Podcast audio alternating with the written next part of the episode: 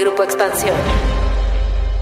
Nuestros hábitos financieros cambiaron para siempre, y ello implica el uso que le damos ahora a las tarjetas de crédito. ¿Cómo se usan? ¿Cómo puedo aprovecharlas? Hoy, en Cuéntame de Economía, platicamos sobre la relevancia de este instrumento financiero y cómo puedes elegir la que más te convenga.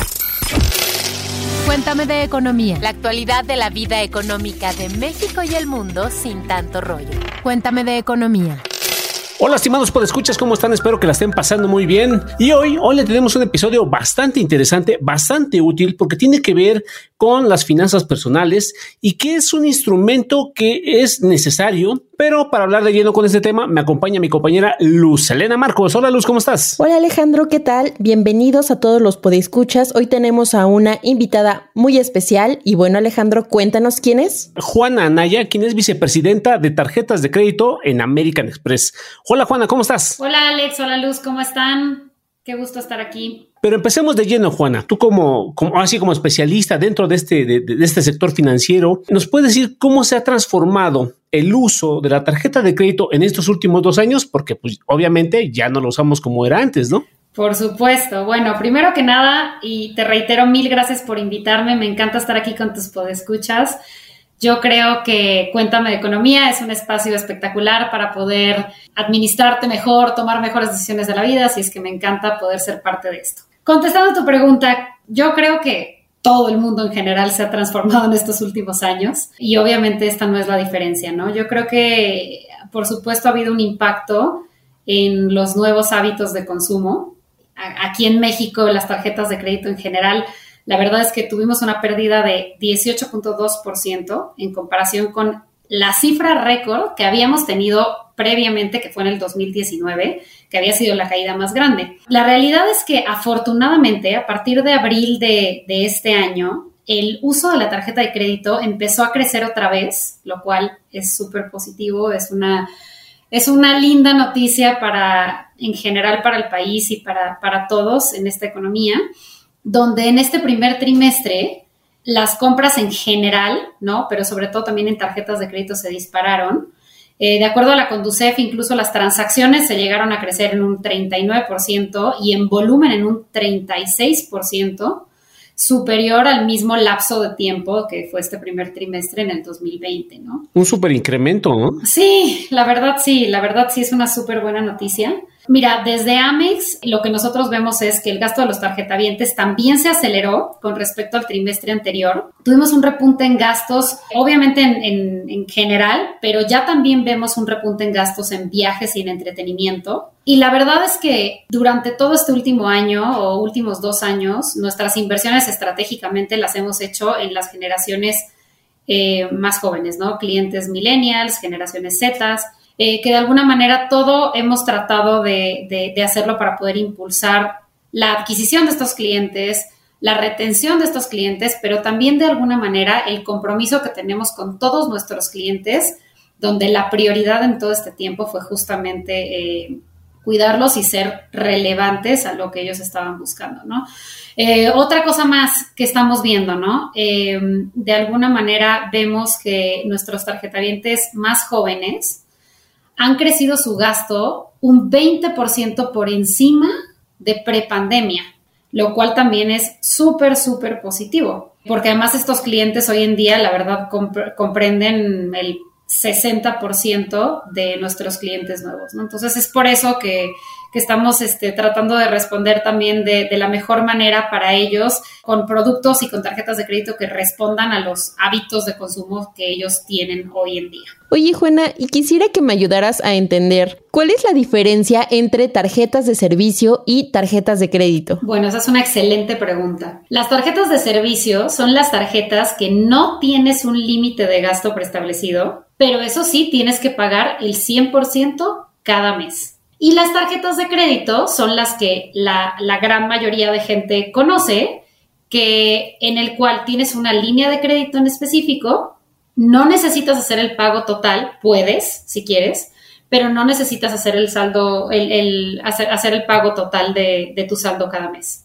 En American Express, eh, justamente tenemos ambas tarjetas, las de servicios y las de crédito, En este caso, me gustaría platicarte un poco de las tarjetas de crédito que hemos diseñado justamente para el estilo de vida de, nuestros clientes, ¿no? Lo primero que te quiero decir es que cuando sacas una tarjeta American Express, lo primero que tienes más allá de una tarjeta de crédito es el acceso a una membresía. Una membresía que integra una serie de beneficios, de promociones, de seguridad y de un servicio extraordinario que puedes vivir todos los días. Tenemos dos tarjetas de crédito. Eh, una es Gold Elite, Credit Card, que es nuestra tarjeta de entrada. Es la tarjeta que justamente se adapta eh, a, este mercado más joven eh, y ofrece varios beneficios y promociones, dentro de ellos la flexibilidad, tenemos meses sin intereses en automático, eh, seguridad y una serie de promociones muy cercanas al estilo de vida de, nuestros tarjetavientes.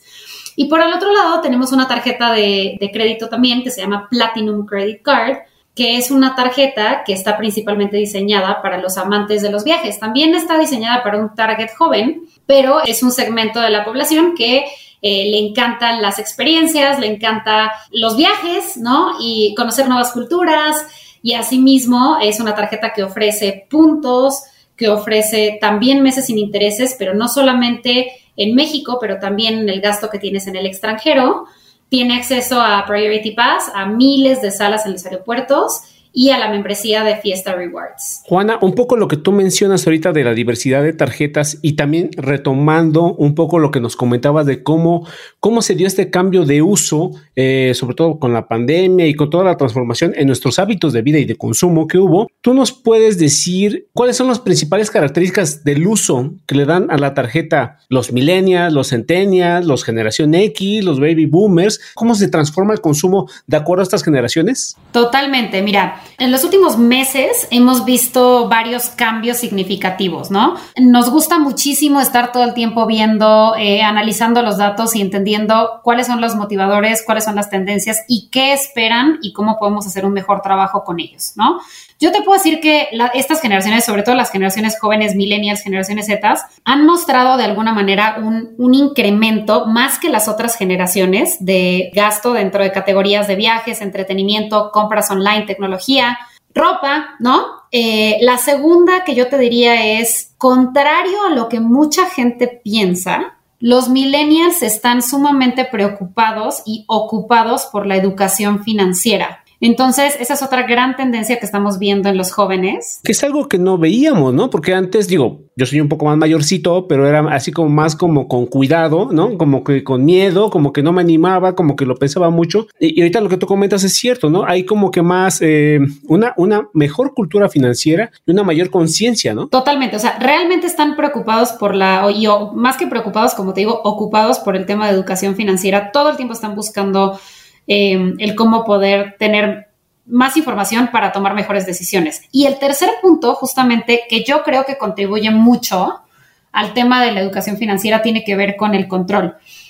Realmente están buscando soluciones que les permitan tener un mejor control de sus finanzas.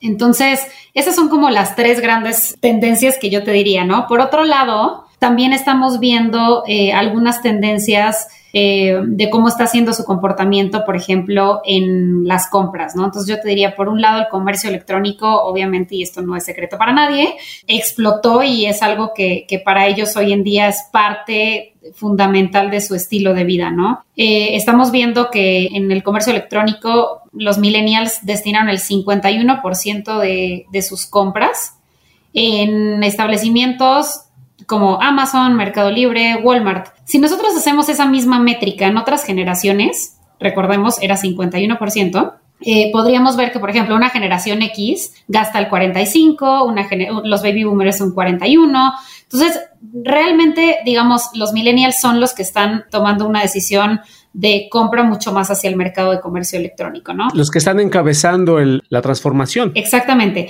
Y, por ejemplo, para eso tenemos algunas promociones especiales. Eh, no sé, por ejemplo, ahorita, eh, si tú entras a tu app, ¿no? Que ahí encuentras millones de promociones, millones de, beneficios de cómo utilizar mejor tu, tu, tarjeta. Por ejemplo, puedes encontrar que por cada 6 mil pesos que gastes, puedes regresar, te pueden regresar hasta 800 pesos por tres veces. Esto en Amazon, Mercado Libre, Palacio, Liverpool y Aeroméxico, ¿no? Justamente respondiendo eso. Y el otro rubro que también estamos viendo que está siendo relevante a pesar de estos últimos dos años, tiene que ver con viajes y entretenimiento. Ya hoy en día eh, los millennials y generación X están destinando el 27%, misma métrica que te di en, la parte de, de retail online, eh, te puedo decir que el 27% de sus gastos hoy ya los están destinando a viajes y entretenimiento que si lo comparas versus generación este, baby boomers, están en un 25%, ¿no? Entonces también es más, más relevante.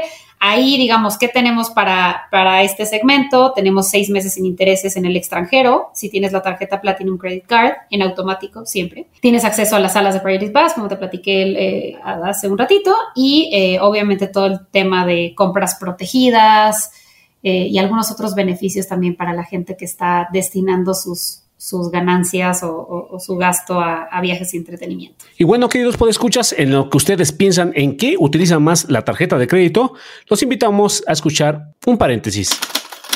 Paréntesis. Series, documentales, libros, películas, música, videos, exposiciones, foros y mucho más, pero siempre de economía. ¿Qué tal, escuchas? Soy Pepe Ávila y me da mucho gusto saludarlos. ¿Están listos para la recomendación de la semana? Se trata de la serie Juego Sucio. Constantemente escuchamos hablar del gran negocio que es el deporte. No importa la disciplina que estemos hablando. Básquetbol, fútbol americano, béisbol, voleibol, natación, patinaje, etcétera, etcétera, etcétera.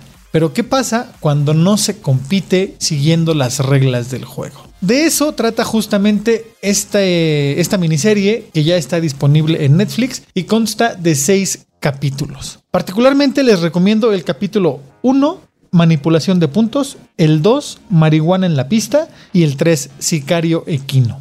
En estos capítulos nos hablan de cómo una persona gana millones de dólares apostando, por ejemplo, en el básquetbol universitario a través de la manipulación del juego y cómo en verdad puede desfalcar a los casinos. El capítulo 2, Marihuana en la pista, nos habla de cómo un narcotraficante logra ser piloto profesional de carreras y competir en las 500 millas de Indianápolis. Y el capítulo 5 nos cuenta la historia de un hombre que por azares del destino se involucra en el negocio de la equitación, del salto ecuestre. Así que ya lo saben, puede escuchar Juego Sucio disponible en Netflix.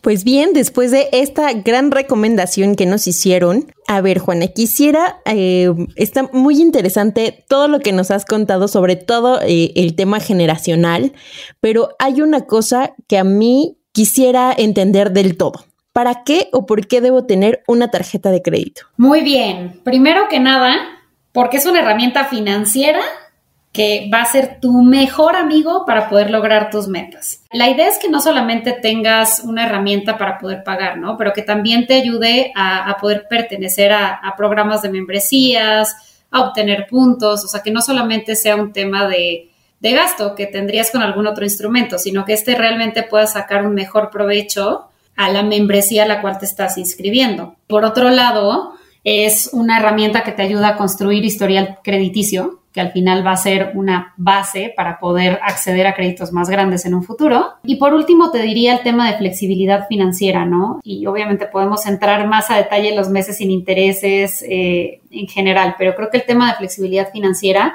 es algo que también te ayuda a poder acceder eh, a diferentes beneficios dentro de las compras que hoy en día ya estás haciendo y que te ayudan a planear mejor tu futuro. ¿En qué me debo de fijar antes de pedir una tarjeta de crédito o cómo sé que la que voy a elegir es la ideal para mí? Bueno, aquí sí te recomiendo que, que hagas un cruce muy claro entre tu estilo de vida y la tarjeta que, que vas a decidir tener, ¿no?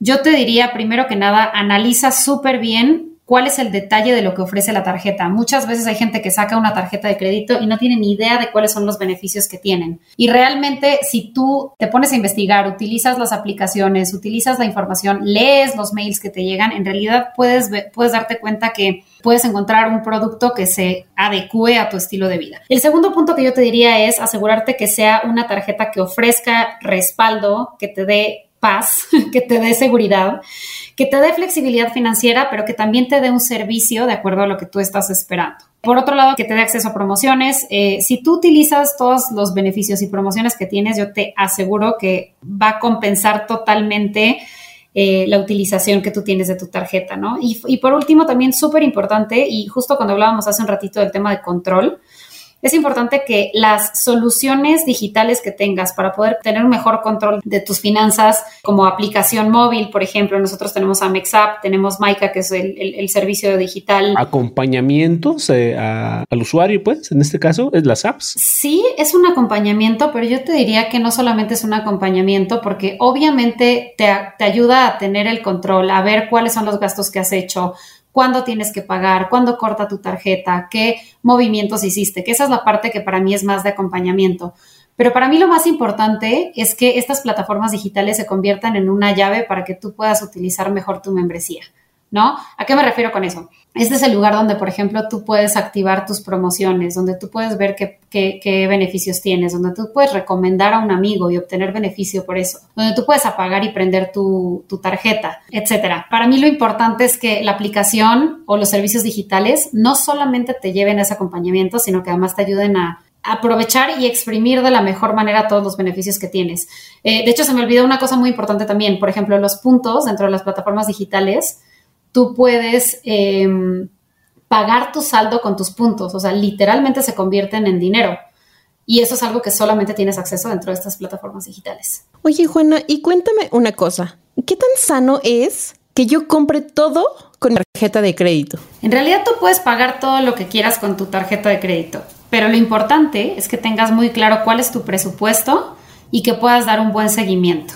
Yo te recomiendo buscar una tarjeta de crédito que coincida con tus propios hábitos, gastos y preferencias. Y si es así, entonces creo que puedes sacar eh, un, súper buen provecho, ¿no? Recuerda que esto al final genera puntos, ¿no? Que, como te decía, puedes no solamente utilizarlos como para pagar tu saldo, como lo, como lo mencioné antes, pero también puedes comprar directamente con ellos, puedes transferirlos, puedes usarlos en viajes. Y donde yo creo que tienes que poner tu mayor foco tiene que ver con la manera en cómo administras tus compras, ¿no? O sea, yo te diría, siempre anticipa, haz un listado de cuáles son los productos o servicios que quieres comprar, compara precios, revisa los diferentes lugares donde puedes comprarlo, analiza cuál es tu capacidad de pago, revisa cuáles son los beneficios que tienes en los establecimientos que venden esto que tienes en tu lista, elige cuál es una tarjeta que te puede de alguna manera respaldar y brindar la flexibilidad que necesitas, ¿no? Como en este caso